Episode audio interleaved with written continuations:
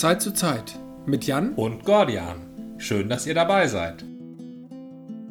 Kommen wir mal zum Thema. Wer heute Morgen frühestens äh, 0 Uhr 1 an diesem Donnerstag, den 21. März, die Wikipedia aufgerufen hat, weil er schnell noch ein Schulreferat zusammenschreiben wollte, der wurde mit einer. Ich habe mehrfach die Wikipedia aufgerufen und habe noch nie ein Schulreferat zusammenschreiben wollen. Als wir in die Schule gingen, da gab es noch Bücher. Gibt's heute auch noch. Es gab in erster Linie Bücher. Wenn man da wortwörtlich abgeschrieben hat, dann fiel das auf. Wenn man aus der Wikipedia wortwörtlich abschreibt, das klingt so, wie du und ich das formulieren würden. Auf der anderen Seite, heute kann man das mit einem ganz schnellen Griff zum Computer kurz mal Passagen eingeben. Ja. Wenn die zu wohlfeil klingen und zu zu erwachsen oder wie auch immer, Ja. oder zu sehr nach Wikipedia, Richtig. vielleicht wie der übliche Wikipedia-Sprech, dann äh, fällt das wieder ja auch auf. Denn das kann man sehr schnell dann äh, googeln oder sonst wie mit Man kann es ergoogeln, ja. Plug, äh, Plagiatstools äh, ermitteln.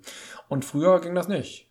Aber gerade heute, an diesem Donnerstag, dem 21. März, geht es auch in der Wikipedia nicht, denn die deutsche Wikipedia, also die Wikipedia, die mit de aufhört, das ist genau genommen die deutschsprachige Wikipedia, ein, ein häufiger, ein häufiger Fauxpas gegenüber den Schweizern und den Österreichern, die auch diese Version nutzen, die ist heute abgeschaltet. Dann weiß ich gar nicht, ob die alemannische Wikipedia auch betroffen ist. Das ist ja auch in gewisser Weise deutsch. Und die Plattdütsche? Und die Plattdeutsche richtig und die rheinhessische. Also die deutsche Wikipedia ist abgeschaltet. Die deutschsprachige, wo Deutsch gesprochen wird. Alle Schüler greifen gerade auf die Wiki Wikipedia zu und ein Einzelner von tausend hört uns vielleicht und denkt, was reden die eigentlich? Vielleicht möchten die auch nur informiert werden, warum die Wikipedia abgeschaltet ist. Und hier kommst du ins Spiel, denn die Wikipedia ist abgeschaltet aus, aus Protest gegen die anstehende Urheberrechtsreform. Ja. Da frage ich dich, Gordian. Das ist du als alter Zeitleser. Das als Urheberrecht. alter Zeitleser habe ich da, also die Zeit schreibt tatsächlich erstaunlich wenig, wie auch andere Medien. Die halten sich vornehm zurück, weil sie auf der einen Seite natürlich davon profitieren, glaube ich. Auf der anderen Seite sind sie auch nicht zu do so doof, dass sie ähm, durchschauen, dass das ein großes Problem ist, aber das ist halt äh, problematisch. Also es gibt zwar einige Zeitartikel, aber ich fand, sie waren nicht besonders prominent. Auch andere Zeitungen habe ich so wahrgenommen. Hauptquelle ist tatsächlich äh, äh, Julia Reda, äh, für mich zumindest. Äh, die sitzt für die Piraten im Europäischen Parlament. Also die letzte noch lebende Piratin. Ja, ja, sozusagen. Zumindest äh, sind nicht in einigen Parlamenten auch noch einzelne Piraten in Berlin oder so? Weiß ich nicht genau. Aber die ist die einzige Piratin, von der man heute noch was hört. Ist aber in der Fraktion der Europäischen Grünen. Genau. Hat aber natürlich, was Bürgerrechte, äh, was Privatsphäre, was das Digitale anbelangt, sehr konkrete Vorstellungen, wo die Grünen aber auch weitestgehend, glaube ich, mitgehen. Das passt schon ganz gut. Es geht, sagst du, um die Urheberrechtsreform. Das Richtig. ist, während man im englischen Sprachraum ja vom Copyright spricht. Im englischen Sprachraum heißt dieses Ding dann auch Copyright Directive. Genau, es geht um die Copyright Directive. Grundsätzlich eine Reform des Urheberrechts ist gar nicht zu kritisieren im Grundsätzlichen. Im, Im Grundsätzlichen reagiert sie auch auf das neue digitale Zeitalter. Soweit ich das verstanden habe, ging das los äh, noch unter Digitalkommissar Oettinger so um 2011. Was natürlich ersten- sehr lustig ist, weil Digitalkommissar Oettinger ist ja ein Widerspruch an sich. Aber tatsächlich hat man ihn so benannt. Er hatte wahrscheinlich auch diesen Titel, aber ähm, das Schlimme ist ja immer, dass diese Leute in den wichtigen Positionen zum Digitalen nicht immer, aber sehr häufig leider sehr wenig Ahnung haben. Und das ist ein, ein grundsätzliches Problem in dieser Geschichte. Na gut, dass wir Ahnung haben. Warum, Gordian, wurde es denn notwendig, angesichts des digitalen Zeitalters das Urheberrecht bzw. das Copyright anzupassen bzw. neu aufzurollen? Es gibt einen Grundsatz ähm, für digitale Plattformen, der ist befördert die aktuelle Situation, nämlich des äh, Teilens und ähm, Kopierens und äh, Mixens und Meshens äh, und was auch immer man mit digitalen Inhalten machen kann, auf einerseits wunderbare Art und Weise, nämlich ähm, Kreativität beflügelt neue Kreativität und ähm, Leute karikieren, persiflieren oder ähm, Dinge oder mach, äh, erschaffen aus vorhandenen Dingen Neues. Also letztendlich ist ja auch ganz stark die Hip-Hop-Kultur davon geprägt, dass sie halt vorhandene Tracks irgendwie wieder verwursten und über die Hip-Hop-Kultur geht das natürlich auch stark hinaus. Und ähm, grundsätzlich führt das aber auch dazu, dass massiv halt Dinge einfach äh, wie wild ähm, kopiert werden, insbesondere halt auf YouTube, schönes Beispiel, aber auch auf anderen Plattformen. Musik, schönes Beispiel, Musik einfach äh, eingestellt wird, ohne dass irgendein Urheber was davon mitkriegt. Dann gab es jahrelang halt ein großes, äh, eine große Auseinandersetzung, insbesondere mit der GEMA hier im deutschsprachigen Raum oder in Deutschland, was YouTube darf und was YouTube nicht darf und wie viel Abgaben die zu zahlen haben. Man muss schon sagen, soweit ich weiß, ist die Einigung eher kläglich. Für die Urheber ist es auf jeden Fall nicht schön. Das heißt, du schaffst ein Werk und irgendwo landet es auf YouTube und dann kriegst du irgendwie, vergleichbar wahrscheinlich mit Spotify, irgendwie so, ein, so einen Minimalsbetrag. Mhm. Ja. Ähm, das heißt, den du dich, das ist ganz wichtig, nicht mal freiwillig entschieden hast. das stimmt. Bei Spotify stellst du deine Sachen üblicherweise selber ein. Meistens macht das dein Verleger für dich, weil du ja an denen alle deine Verwertungsrechte abgetreten hast. Da sind wir wie- wieder beim Copyright. Je nachdem, wie du Kunst erschaffst. Es gibt durchaus auch Bands, die gehen einfach mal ins Studio ohne Umweg über einen Verleger. Sie haben ja ein Digitalisat. Dann stellen sie es selber bei Spotify ein. Allerdings kostet auch so ein Studiotag Geld. Ja, klar. Und äh, da muss natürlich auch auf kurz oder lang was bei rumkommen. Ärgerlich, wenn dieses Ding gerippt wird und bei YouTube erscheint. Äh, dann kriegt YouTube Geld und die Künstler nicht. Die GEMA kriegt vielleicht noch Geld, weil äh, da geht alles irgendwie pauschal, läuft ja alles über die GEMA und die Künstler kriegen halt nichts. Genau, die kleinen Künstler, die halt sich nicht an die großen Organisationen halten oder an die großen Verleger, gehen halt leer aus. Wir haben zwei, ich, ich tatsächlich habe ich nicht die gesamte, äh, den gesamten Entwurf der Copyright Directive gelesen, sondern nur zwei Artikel, die halt stark kritisiert werden. Neuerdings taucht noch ein dritter auf, den habe ich mir noch nicht angeguckt. Das heißt, meistens wird der ähm, Artikel 13 benannt und dann auch noch Artikel 11. Richtig, das sind die beiden, die eigentlich auf allen Plakaten stehen, wenn You YouTuber durch die Straßen ziehen am heutigen Tage und bis zum Wochenende. Bis zur Abstimmung, die glaube ich am 26. oder am 27. im Da ist sie, glaube ich, geplant, ja. ja, Parlament angesetzt ist. Ähm, ich sehe das Problem mit YouTube und ähnlichen großen Plattformen genauso. Der heutige Entwurf der Copyright Directive setzt halt sehr komische Grenzen und es, es gibt keinen Grund, warum es so niedrige Grenzen gibt. Es sind alle, ich glaube, Unternehmen betroffen. Das heißt, man muss schon eine Form von Unternehmen sein, die mehr als 5000, also ich bin mir nicht sicher, Nutzer haben oder mehr als drei Jahre aktiv sind oder mehr als irgendeinen einen, einen Umsatz haben. Ich weiß es nicht. Oder äh, Gewinn haben. Nee, ich glaube sogar Umsatz. Ähm, auch im geringen Bereich. Jede Form von Unternehmen, sei es auch noch so gemeinnützig oder irgendwie aktiv, ist betroffen, so, sobald es ein Unternehmen ist. Das ist nicht weiter spezifiziert. Ähm, es gab da irgendwie Form von Ausnahmen, dass die Wikipedia halt nicht betroffen ist. Und ähm, das sind aber alles Krücken, weil es im Vornherein ein Problem gibt. Ich will, ich sehe das Problem bei YouTube und denke auch, bei YouTube müsste man halt irgendwie eine Form schaffen. Darüber können wir gleich reden. Es wird halt gefordert für diese Unternehmen, die ich gerade beschrieben habe, dass sie es verhindern müssen, im Vorwege, bevor die online gestellt sind, dass Inhalte, für die sie keine Berechtigung, keine Lizenz haben, dass die nicht veröffentlicht werden können.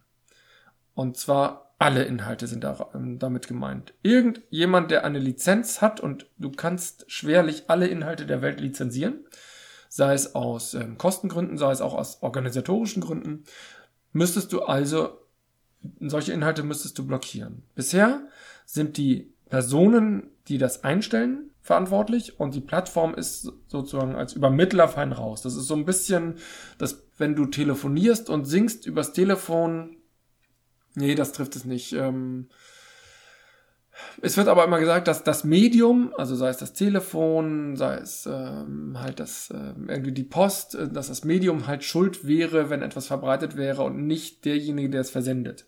Da Telefon und äh, Post meistens eine 1 zu 1 Beziehung äh, sind, trifft es das halt nicht, weil es ja eine, ein öffentliches Medium ist. Irgendwo bewegt sich halt das Internet mit seiner Möglichkeit 1 zu N, N zu 1, N zu N Beziehungen aufzubauen. Re rede ich gerade wirr? N, N zu N, 1 zu 1, habe ich alles verstanden. Okay. N ist eine Menge, 1 ist eine Einzel, also ein... Ein Individuum. Emittent ja. oder ein, ein äh, Rezipient. Ja, ich bin aber auch äh, in der Statistik sehr vorgebildet. Aber vielleicht drückst du es mal weniger binär aus. Aber klar. Für den eher prosaischen Zuhörer.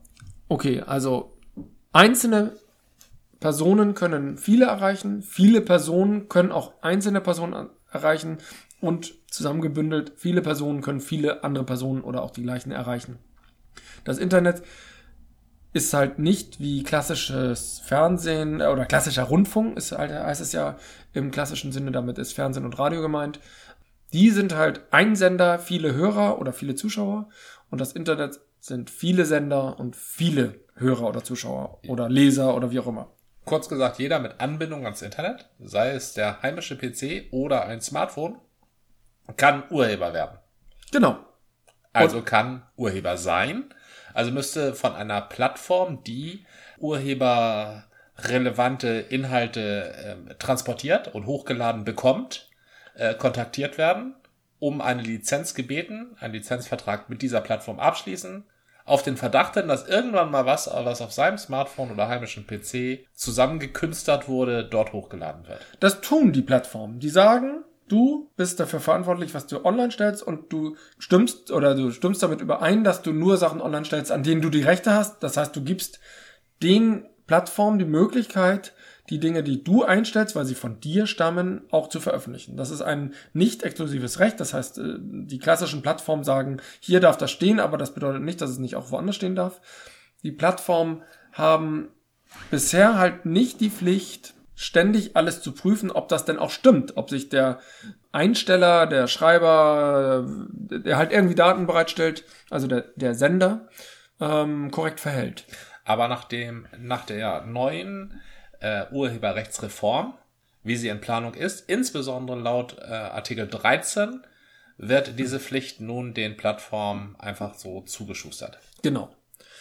Das gibt verschiedene Problematiken bei der Geschichte oder Probleme. Das erste ist die ähm, Frage, wie soll das geschehen? Ähm, die Vertreter des Urheberrechts sagen in erster Linie, das ist uns doch egal, das müssen sich die Plattformen überlegen. Dann macht man sich halt Gedanken, was technisch heute möglich ist. Es gibt bei YouTube Filter, die genau schon heute ähm, urheberrechtlich geschütztes Material zumindest von den großen Anbietern versuchen zu filtern. Und die funktionieren nicht besonders gut. Sie funktionieren, aber sie halten halt alles weg, wo irgendwas mit drin ist. Das heißt, du hast eine Aufnahme von einer Demo und da wird irgendein Stück gespielt ich weiß nicht, ob das dann legal ist oder nicht, aber das Stück wird halt von YouTube erkannt und dann wird sofort das Video gesperrt. Oder jemand macht eine Satire und bindet halt ähm, irgendwelche bekannten Musikstücke oder so mit ein. Oder genau das gleiche kann natürlich auch im Video und Bild passieren. Das würde alles rausgefiltert, weil die Technik von Filtern erkennt ja sowas wie Satire und Ironie und erlaubte Verwertung nicht. Aber es gibt Möglichkeiten, dass du halt zitieren kannst. Zitatrecht ist auch ganz wichtig, dass du halt äh, persiflieren kannst und da äh, vorhandene Stücke an denen andere ein Urheberrecht äh, geltend machen können oder innehaben. Und äh, diverse andere Fälle. Ich kenne sie nicht en Detail, aber das ist halt ein Problem, dass diese Upload-Filter nicht nur technisch immer mal Fehler machen, sondern einfach mehr filtern müssten, als erlaubt wäre. Und gerade kritische Beiträge, die sich halt ähm, von vorhanden, vorhandener Musik zum Beispiel bedienen, weil das dann Teil des, äh, der Persiflage oder der Satire ist, würden halt gnadenlos rausgefiltert. Das lässt sich technisch aus heutigem Verständnis gar nicht anders machen. Dann gibt es natürlich die Protagonisten, die sagen, ja, dann müssen die halt andere Filter erschaffen. Nach meinem Wissen ist das technisch absehbar nicht möglich. Nach, zudem ist es ähm, sehr teuer. Also was man hört, hat Google für die Filter, beziehungsweise YouTube für die Filter, die auch nicht so super funktionieren. Beziehungsweise es gibt auch Leute, die sagen, ähm, perfekt funktionierender Upload-Filter ist ein Widerspruch in sich. Ja. Ähm, schon sehr viel Geld investiert. Verdammt das viel. Das ist eine coole Forschung. Die sind damit halbwegs ausgestattet und trotzdem rutscht da ständig was durch. Der Trick ist, diese Upload-Filter sind momentan SOTA. Das heißt, und im Gesetz wird festgeschrieben, man muss die besten Upload-Filter verwenden. Also nee. nicht irgendeinen selbst zusammengestoppelten, sondern schon den besten. Also es wird in vielen Gesetzen zwar immer Stand der Technik oder so eingefordert, in diesem, in der Copyright Directive wird gerade das, das, der Begriff Upload-Filter vermieden, weil sich alle darauf verständigt haben, dass Upload-Filter ja doof sind, weil sie genau diese Probleme haben. Also sagen sie, nee, schreiben wir Upload-Filter nicht rein, sondern sagen, es muss halt irgendwie, die müssen sich darum kümmern und deren Vorstellung ist, dass jede Plattform alles lizenziert. Also äh, eine andere Idee habe ich nicht. Und das wird aus meiner Vorstellung auch schwierig, weil du in, mit allen Institutionen und Privaten, die, ähm, also so GEMA, siehe die GEMA und das muss halt in allen Ländern angesprochen werden. Mit allen müssen halt irgendwie Kontakte oder Lizenzen vereinbart werden oder gekauft werden. Und dann musst du noch alle Einzelnutzer mit ähm, befragen. Das müsste man alles klären, bevor du halt an den Start gehen kannst. Das ist aus, nach meinem Verständnis einfach unmöglich. Und dann gibt's halt die fehlerhaften Upload-Filter, die insofern dann auch nicht das, äh, dem Gesetz entsprechen können. Auch dort wird es ständig Fehler geben. Ähm, aber das wäre YouTube. Da behaupte ich mal, irgendwie könnten die das wuppen und wenn da mal Fehler passieren, dann zahlen die halt Geld. Da wird das, äh, das wird sich sicherlich irgendwie ein, oder würde sich sicherlich irgendwie einpegeln, dass das nicht zu teuer wäre und so. Und zur Not machen sie halt den Kasten dicht, wenn sich das nicht lohnt. ja. Ja, klar, wenn, wenn das nicht rentabel ist, sagt Google, nö, das ist kein interessantes Unternehmen, das lassen wir mal. Das wäre schon ziemlich heftig. Aber ein zweites Problem sind die kleinen Plattformen. Ich habe an die ähm, EU-Parlamentarier, die Deutschen, geschrieben, die halt laut einer Vorabstimmung, das war alles nicht ganz treffend, aber das war das erste Indiz, sich für die Copyright äh, Directive ähm, ausgesprochen haben und habe da halt mein ähm, individuelles Problem beschrieben und ich glaube, ich bin da gar nicht so alleine. In, sicherlich hat jeder ein bisschen ein anderes Problem. Ich bin halt Mitglied in einer, in einer Genossenschaft da wird übrigens auch dieser Podcast gehostet. Das ist halt eine Genossenschaft, die halt Server, Hosting-Server bereitstellt und die stellt auch ein Twitter-ähnliches System namens Mastodon zur Verfügung. Dort kann man halt nicht tweeten, sondern äh, tröten. Ein Microblog-Dienst. Das Besondere gegenüber Twitter, der ist nicht zentral organisiert auf einem Server, sondern jeder kann so einen Server einrichten und es gibt auch mehrere hier im Land und weltweit und dort kann man sich halt anmelden und diese Server vernetzen sich. Jetzt gibt es also diese Einrichtung bei der Genossenschaft Host Sharing und die haben halt einen Mastodon-Server und ähm, stellen damit mir die Möglichkeit zur Verfügung, ein ich sende, nenne es mal grob Twitter-Clone, über einen Twitter-Clone Nachrichten äh, in die Welt zu posaunen. Und die landen nicht nur auf der Plattform bei Host-Sharing, sondern werden auch gespiegelt auf alle anderen Mastodon-Plattformen. Das bedeutet, wenn selbst wenn wir uns ähm, in der Host-Sharing-EG an äh, Recht und Gesetz halten und niemand da irgendwas Illegales hochspielt, dann heißt das nicht, dass irgendeine andere Plattform da vielleicht nicht so gut ist, sei es durch irgendwelche Filter oder sei es da deswegen, weil die da alle so rechtlich sauber drauf sind. Und ähm, auf der Basis ist dieses System von vornherein tot. Da die Host-Sharing-EG länger als drei Jahre aktiv ist, kann sie dieses System nicht mehr betreiben. Und das betrifft nicht nur Videos und Musik und äh, Bilder, sind glaube ich auch vom Copyright betroffen. Sondern auch Textpassagen. Und ja. da kommt Artikel 11 ins Spiel.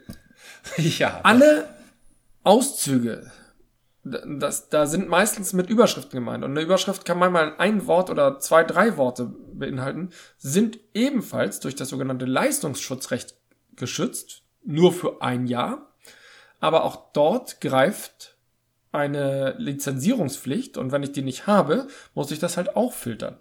Das heißt, eine Plattform müsste absurderweise jedes Wort darauf abprüfen, ob das irgendwo in diesem Jahr oder im vergangenen Jahr irgendwo in der EU verwendet wurde von irgendeinem Medium, die darauf Anspruch haben könnten. Das ist gelinde gesagt absurd. Also das Leistungsschutzrecht ist noch eine besondere Absurdität, die halt schon in Deutschland nicht funktioniert hat. Auf EU-Ebene scheint mir das nicht sinnvoll zu sein. Die Großen sagen nämlich, hey, Google News sind wir, wir müssen ja eure Nachrichten nicht bringen, wenn ihr nicht wollt. Zahlen tun wir nichts. Das heißt, die Großen können einfach sagen, wir sind so groß und deswegen könnt ihr uns nicht ans Bein pinkeln. Und die Kleinen trauen sich nicht mehr auf, aus einer unsicheren Rechtslage und stellen ihren Betrieb ein, weil es zu riskant ist. Wir könnten das als Genossenschaft nicht wuppen, wenn da auch nur einer ankommt und sagt, ihr habt hier das Wort wir sind Papst zum Beispiel. Ist momentan mittlerweile frei, weil das ist. Ja, ist momentan frei, aber wir sind Papst dürfte keiner mehr sagen. Ist eine Überschrift, ist geschützt. Beziehungsweise dürfte keiner sagen, wenn es jetzt einen neuen deutschen Papst gäbe und ein Bild nochmal Wir sind Papst titeln würde. Genau, ne? genau. Wäre sofort geblockt. Mhm. Und, oder wer das auch immer dann titeln würde, wer zuerst, first come, first serve, würde ich sagen, ne? Ich glaube, wir sind Weltmeister, ist noch ein paar Jahre frei. Ja, ja. Also das könnte natürlich immer noch behauptet werden, aber genau, wenn irgendjemand das in der Überschrift, äh, das kann man ja auch machen. Unter äh, Verschiedenes wird dann Wir sind Weltmeister ähm, gesetzt und da gibt's geht's um Curling, ähm, Singen oder so, ja. Schach. Aha. Und dann steht Wir sind Weltmeister und dann ist der Begriff Wir sind Weltmeister immer einmal im Jahr geschützt und äh, für Zeitung XY, ja, da kommt einem die Bild in den Sinn, aber vielleicht auch andere. Dann hat Springer halt darauf ein Leistungsschutzrecht und alle, die diesen Begriff nutzen, Wir sind Weltmeister, müssen zahlen. Das ist schon mal Äh, nicht nur Springer, auch natürlich alle. Bukerius. Ja, Bucerius, Es äh, wird immer so schnell gesagt Springer. Ja, ja. Und da heißt es wieder enteignet Springer. Das habe ich schon mal gehört, als ich noch nicht geboren war. Und da möchte ich mal kritisch einwerfen, der, die, ähm, der Benefit für sowas geht an alle Ja, Verlage. ja. Nicht nur an Springer. Springer ist nur ein beliebtes Feindbild. ja, richtig. Aber du hast natürlich recht, dass alle Verlage profitieren davon. Es können sich Verlage davon lossagen und sagen, alles ist hier frei und hier Leistungsschutzrecht, alle haben die Lizenz. Aber ähm, das machen definitiv, wenn überhaupt, dann nur wenige Verlage und äh, bei allen anderen muss man halt die Gefahr äh, sehen, dass man plötzlich ein Rechtsproblem kriegt. Es bekommt. gibt so, so etwas ähnliches gibt es ja schon in Deutschland seit ein paar Jahren, wird aber nicht so toll angewendet. Das ist das Leistungsschutzrecht. Das wird nicht angewendet, weil es ursprünglich halt die Großen treffen sollte, also insbesondere Google News. Und Google News sagt dann, na ja, wir müssen ja nicht hier ähm, die äh, Überschriften von XY nehmen. Kann ich Springer sagen? ähm, Ja. Sondern wir nehmen nur die Sag doch Überschriften mal von Funke der, Süd Mediengruppe. von der Funke die sind ja ein Mediengruppe. bisschen unheimlicher als Springer. oder von, wo vorhin gehört nochmal Fokus. Auch so ein Ah. Ist egal. Von irgendeiner Zeitung, Zeitschrift, Magazin, sondern wir nehmen nur die von anderen. Wir nehmen dann Buzzfeed und Tele, T, äh, Online und äh, was weiß ich. Die so ein bisschen Media äh, oder Oder. Huffington Post oder Breitbart News. Die haben da sicherlich nichts gegen. RT. RT Deutschland. Deutsch und Sputnik. Ja, genau. Sputnik kenne ich gar nicht. Ist das auch so Russen äh, durchsetzt? Ja, das Klingt- ist auch, also klingt- das ist auch freie alternative so. Medien, wo nur das Richtige drin steht. Ach, das, ja, ja. Das ist, jedenfalls, äh, ähm, ähm, äh, jedenfalls führt dieses Leistungsschutzrecht, also dieses deutsche Leistungsschutzrecht, von wann ist das? Auch von 2011 oder so? Das wurde damals übrigens von, deswegen sage ich auch Springer, von einem Springer ähm, Anwalt oder Angehörigen, der vielleicht mittlerweile einer Lobbyorganisation angehört, die nichts mehr mit Springer zu tun hat, äh, sehr stark durchgesetzt. Ich glaube sogar, ähm, von dem stammt die Formulierung. Und das ist halt rechtlich völlig Hanebüchen und ich weiß überhaupt nicht, warum irgendjemand dieses Gesetz äh, durchgewunken hat. Hatten wir damals noch schwarz-gelb? Hatten wir damals noch Schwarz-Weiß-Fernsehen, dachte ich. Ja, das war Schwarz-Gelb, ja. Ja, das war vielleicht schwarz-gelb. Aber auch ich, ich bin mir auch nicht sicher, ob die SPD das äh, geschnallt hätte, was sie da macht. Das sind halt die Parteien, die denken, oh, oh, oh, wir müssen die alten Medien schützen. Nee, Was? die alten Medien schützen, also die alten Zeitungen, sonst kommen nämlich die neuen Medien und machen die alle platt.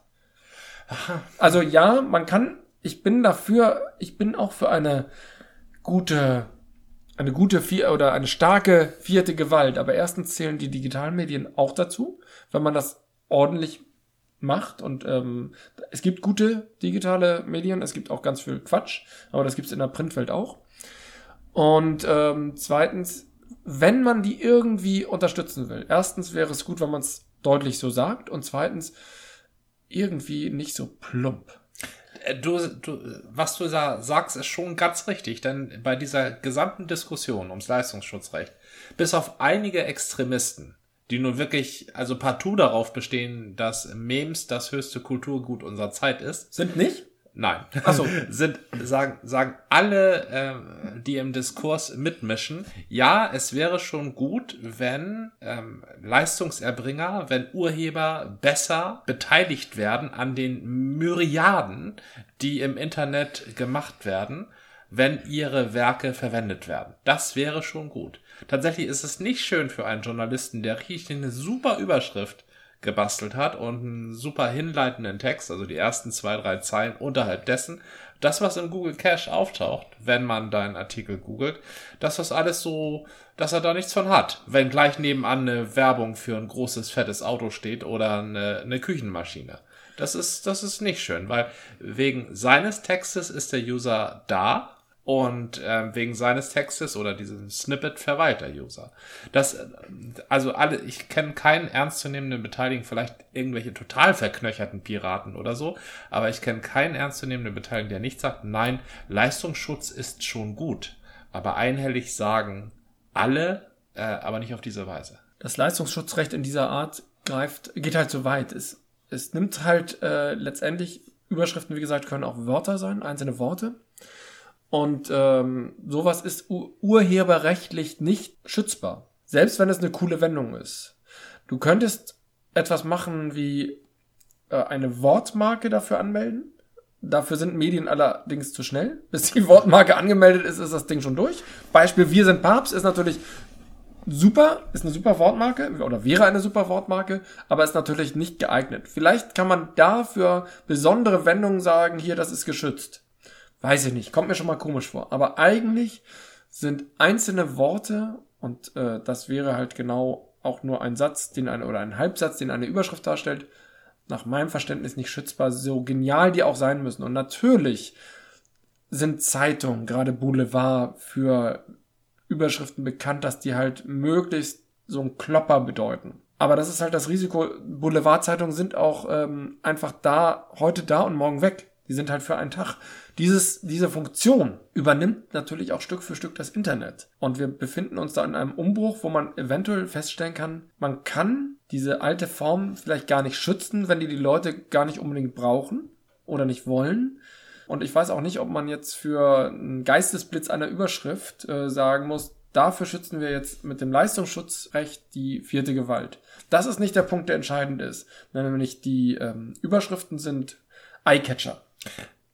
Haken Aber wir uns mal nicht so an Überschriften fest. Ich bin mir gar nicht sicher, dass die Überschriften, ich glaube, diese Überschriften sind, diese Aussage, Überschriften äh, äh, können eine Plattform zerstören wie Mastodon. Ich glaube, das ist eine Interpretation dessen, was im Gesetz steht. Das ist das große Problem. Das Gesetz, also die ähm, Copyright Directive, bleibt bei vielen Punkten ja vage und setzt keine guten Grenzen. Das ist ein, also das ist handwerklich einfach schlecht. Und das führt dazu, dass die Betreiber, kleine Betreiber, Startups, die vielleicht nicht sofort irgendwie Venture Capital im Sinne von 500 Millionen Euro bekommen, eben kleine Genossenschaften, Leute, die einfach auch aus Eigeninitiative etwas machen, die sind dann halt eine GBR? Eine GBR. Dann sind wir eine Ge Gesellschaft bürgerlichen Rechts.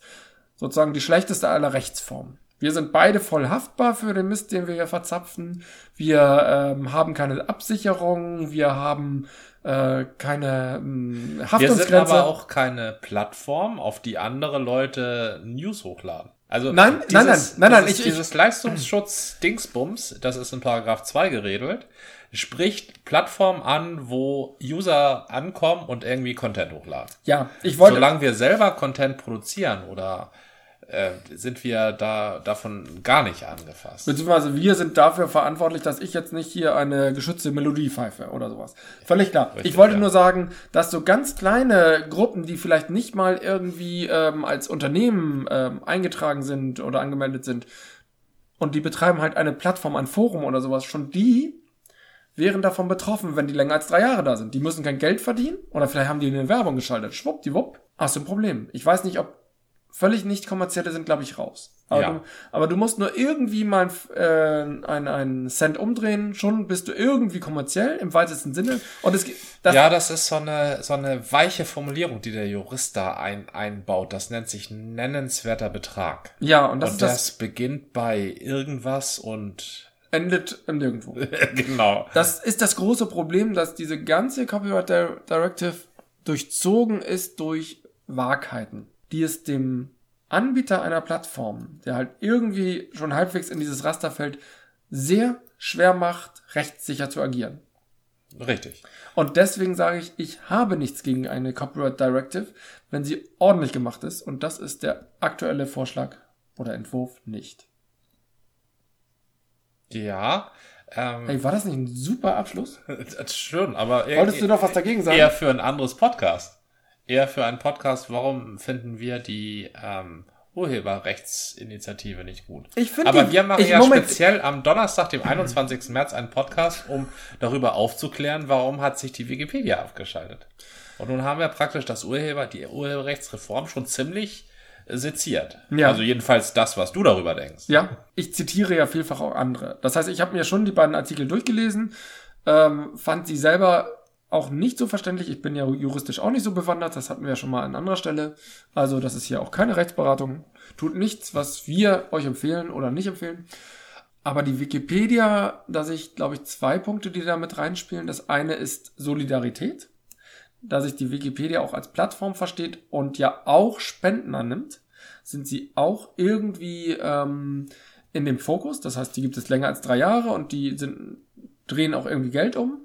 Weißt du, warum die Wikipedia sich abschaltet oder schätzt, schätzt du das? Oh nein, da, da bist du wiederum am Zuge. Warum schaltet die sich ab? Die Wikipedia schaltet sich tatsächlich aus zwei Gründen ab. Der erste ist Solidarität. Ja, Die Wikipedia. schon mal gar nicht so schlecht. Das war ey, total, total gut äh, gewusst, äh, Gordian. Solidarität mit den anderen, die da betroffen sind. Ich hatte damals einen Tweet an Wikimedia, glaube ich, oder Wiki, wie heißt der Verein hier? Wikimedia ist der Tr Nee, nee, Wikimedia Foundation. Nee, wie heißt der Verein in Deutschland? Den hatte ich, Wikimedia Deutschland. den habe ich, glaube ich, gleich äh, vor etlicher Zeit einen Tweet geschickt und gefragt, warum schalten die sich nicht mehr ab? Vielleicht bin ich der Vielleicht Initiator. bist du der Initiator. Vielleicht waren es aber auch 100 andere, 1000, 10.000, die das auch gesagt haben. Und Nein, das waren tatsächlich nicht 10.000. Ich kann die exakten Zahlen nennen an dem Meinungsbild, was zur Abschaltung der Wikipedia, der deutschsprachigen Wikipedia geführt hat. Äh, haben sich so 230 Wikipedianer beteiligt. ja, Und von denen waren 149 dafür ja, und 69 dagegen. ja. Äh, von circa 5000 Stimmberechtigten. Ja, aber da, das ist immer so bei solchen Versammlungen. Da Ja, sind nicht ja. alle dabei. Das sind nicht alle dabei. Und trotzdem, es sind wenn- schon recht wenige dabei. Ja, aber es ist ja auch, die schalten sich ja nur solidarisch für einen Tag ab, ne? Man kann davon ausgehen, dass äh, bei längerem Laufen vielleicht auf der Dagegenseite ein bisschen höher gewesen wäre. Es ist auch die Frage, ob ein Meinungsbild dazu ausreicht, äh, die Wikipedia abzuschalten. Und es ist auch noch die grundsätzliche Frage, ob es die Aufgabe der Wikipedia ist, sich politisch zu positionieren. Aber nochmal zu den Punkten, warum die Wikipedia sich abschaltet. Ja. Hinter der Wikipedia steht nicht nur die Wikimedia Foundation, sondern Wikimedia Also- Foundation basiert auf einem Grundgedanken. Und dieser Grundgedanke heißt freies Wissen. Das wird oft unterschätzt, wie wichtig dieser, dieses Prinzip des freien Wissens für die Wikipedia-Bewegung ist. Ja. Also für den normalen User von der Straße ist die Wikipedia ein von Freaks zusammengeschriebenes Lexikon. Aber aus dem Selbstverständnis der Wikipedianer hinaus, und da müssen wir weit über den deutschsprachigen Bereich hinausgehen, der da nicht so entzündet ist wie der Rest der Welt, ist die Wikipedia-Bewegung eine aufklärerische Grassroots-Bewegung, die wirklich Ja. das Wissen der Welt jedem zur Verfügung stellen will. Das ist vielleicht in einer bequemen, etwas fett gewordenen Demokratie wie der unseren nicht so die Flamme, an der man sich entzündet, aber an äh, in Staaten oder in Lebensumständen, die bedrohter sind von Zensur und von gelenktem Staatsunterricht, haben wir nicht eben Russland schon erwähnt? Von, Ja, ja. von Staatsmedien, die immer nur das Bild des äh, Supreme Leaders auf dem Bildschirm. Da ist äh, freies Wissen, freie Information schon eine große Sache. Und deshalb ist die Wikimedia Foundation nur zu bereit, für das freie Wissen einmal äh, die Wikipedia, die deutschsprachige Wikipedia schwarz erscheinen zu lassen. Mhm. So, und das ist, das möchte ich unter Solidarität subsumieren. Gilt das eigentlich nur für die deutschsprachige Wikipedia oder gibt es auch noch andere Wi- Wikipedia-Auftritte in Europa, die das auch so machen? Es gibt noch andere Wikipedia-Auftritte, die darüber diskutieren. Ach so. aber das, ähm, die sind, tatsächlich sind die Wikipedias Ja. untereinander nicht sehr gut vernetzt. Nee, aber die könnten ja die gleiche Idee haben. Das heißt, wir wissen es nicht, ob Wir- jetzt wir heute an diesem. Tag ähm, eine weitere Wikipedia in Europa schwarz Ach, ist. einfach mal durchkugeln. Genau. Man kann ja auch wer Französisch oder Englisch. Na, Englisch wahrscheinlich nicht. Englisch nicht, nee, Nee, Englisch wird nee. immer online bleiben. Ja. Die, Aber nochmal zu dem äh, Grundsatz, oder letztendlich ist es ja schon fast eine, nicht negativ gemeint, aber eine Art von Dogma. Äh, der Ansatz in der Wikipedia sind ja alle Inhalte ähm, oder möglichst alle Inhalte unter einer Creative Commons Lizenz. Ja, da kommen wir auch schon zu dem zweiten Grund Ja. der Abschaltung. Habe ich dich jetzt unterbrochen? Nein, nö, ich fand, das war eine super Überleitung. Ich Also- ha- hatte nichts mehr zu sagen. Wenn du in Wikipedia Texte einstellst, dann sind die frei für jedermann überall immer zu nutzen. Das äh, Problem, was die Wikipedia haben könnte, ist mit dem äh, Bildspeicher, der hinter der Wikipedia hängt. Ja. Die Bilder, die in der Wikipedia auftauchen, liegen nämlich auf einem in einem System namens Wikimedia Commons. Da sind sie reingeladen worden, da sind auch Tondateien und wie es wie wie der wie der Name schon sagt, sind diese frei. Ja. Das heißt, man darf sie sich da auch rausladen und man darf sie weiter benutzen. Und nun kommt's, man darf sie auch zu kommerziellen Zwecken weiter benutzen. Genau. Das heißt, es ist eigentlich so, man kann es nutzen, wenn man so ein bösartiger kleiner Knilch ist, als äh, kostenfreies Fotoarchiv. Man kann von Wikimedia Commons äh, Fotos rausladen und die in seine Bildzeitung setzen oder in seinen Fokus oder in seinen Spiegel Ja. und dann dafür vier Euro verlangen. Da kann Das ist nicht bösartig, das ist erlaubt. das, das ist erlaubt. Und richtig. das Einzige, was du halt machen musst, du musst sagen, das stammt von XY-Nutzer. richtig. Oder auch nicht. Das kommt darauf an, unter welche Lizenz der Nutzer das nun gestellt hat. Auch Ich dachte, die äh, Wikipedia hat standardmäßig die äh, Creative Commons Lizenz bei. Also, Wikimedia Commons hat, ich glaube, zwölf Lizenzen oder zehn. Jedenfalls muss man da ziemlich, also man kann das unter mit Namensnennung, ohne Namensnennung, das wäre äh, dann Public Domain, oder? alles Mögliche. Kann Ach so, okay, eingeben. okay. Jedenfalls Dann- ist das möglich und weil der gewiefte Jurist könnte nun sagen, ja, Wikimedia Commons tritt auf als Konkurrenz zu äh, einem äh, kostenpflichtigen Fotoarchiv Ja. und als ist als solches äh, nun doch durch diese Upload äh, ist- Aufpass ja. äh, Regeln äh, betroffen Und plötzlich müssten sie dann halt auch Upload-Filter schalten. oder äh, das ganze Ding o- Oder eine technische Lösung, die äh, uns die Befürworter von äh, Artikel 13 ja leider vorenthalten oder nur so vor sich hin ähm, raten, rätseln. Genau. ja, das wäre total krass, das stimmt. Also das ist am besten finde ich übrigens, nur eine äh, Möglichkeit. Ne? Ja, aber da, das Problem ist, dass die rechtlichen Auswirkungen und was daraus irgendein Anwalt in irgendeinem Land daraus strickt, ähm, heftig sein können. Ja, ja. Gut, also der sollte sich auch überlegen, ob er sich nun ausgerechnet mit, mit der Wikimedia-Bewegung anlegt. Ja, aber da wird es sicherlich ähm, Aktivitäten zu geben und Spenden und etc. Aber dann wäre die Wikipedia trotzdem oder halt die Wikipedia-Bewegung mit dem Rücken erstmal an der Wand. Richtig. Also das sind die, äh, das sind die, ja, die zwei Gründe, wobei der erste Solidarität und ein Zeichen setzen für freies Wissen. Was ich kann das nur noch mal betonen. Das, das, das fällt dem, dem Schüler, der auf der Suche ist nach dem äh, äh, Vitamin C-Kreislauf in der Wikipedia vielleicht nicht so auf. Aber diese ganzen Texte, die da drin stehen, die stehen da drin, weil sie von Idealisten reingeschrieben wurden. Na gut, es sind da auch ein paar äh, zwanghafte Charaktere drunter. Ist ja egal. Das ist ja auch eine Art von Ideal. Aber im Wesentlichen ist nicht nur die Inhalte da reinzustellen, sondern dieses, diese riesen, diese riesen Plattform am Laufen zu halten. Und da passiert jeden Tag irgendein Mist, weil ja praktisch jeder reinschreiben kann. Ja, klar. Das ist, das ist eine, das erfordert eine Riesenportion an Idealismus und die lässt sich zusammenfassen unter dem, unter dem, unter der Catchphrase, wir sorgen dafür, dass Wissen frei ist. Und zwar im Internet. Ja, und äh, deshalb ist die Wikipedia heute Tot. dunkel. Dunkel. Dunkel. Okay. Das war eine Folge des Podcasts von Zeit zu Zeit mit Gordian. Und Jan, bis zum nächsten Mal.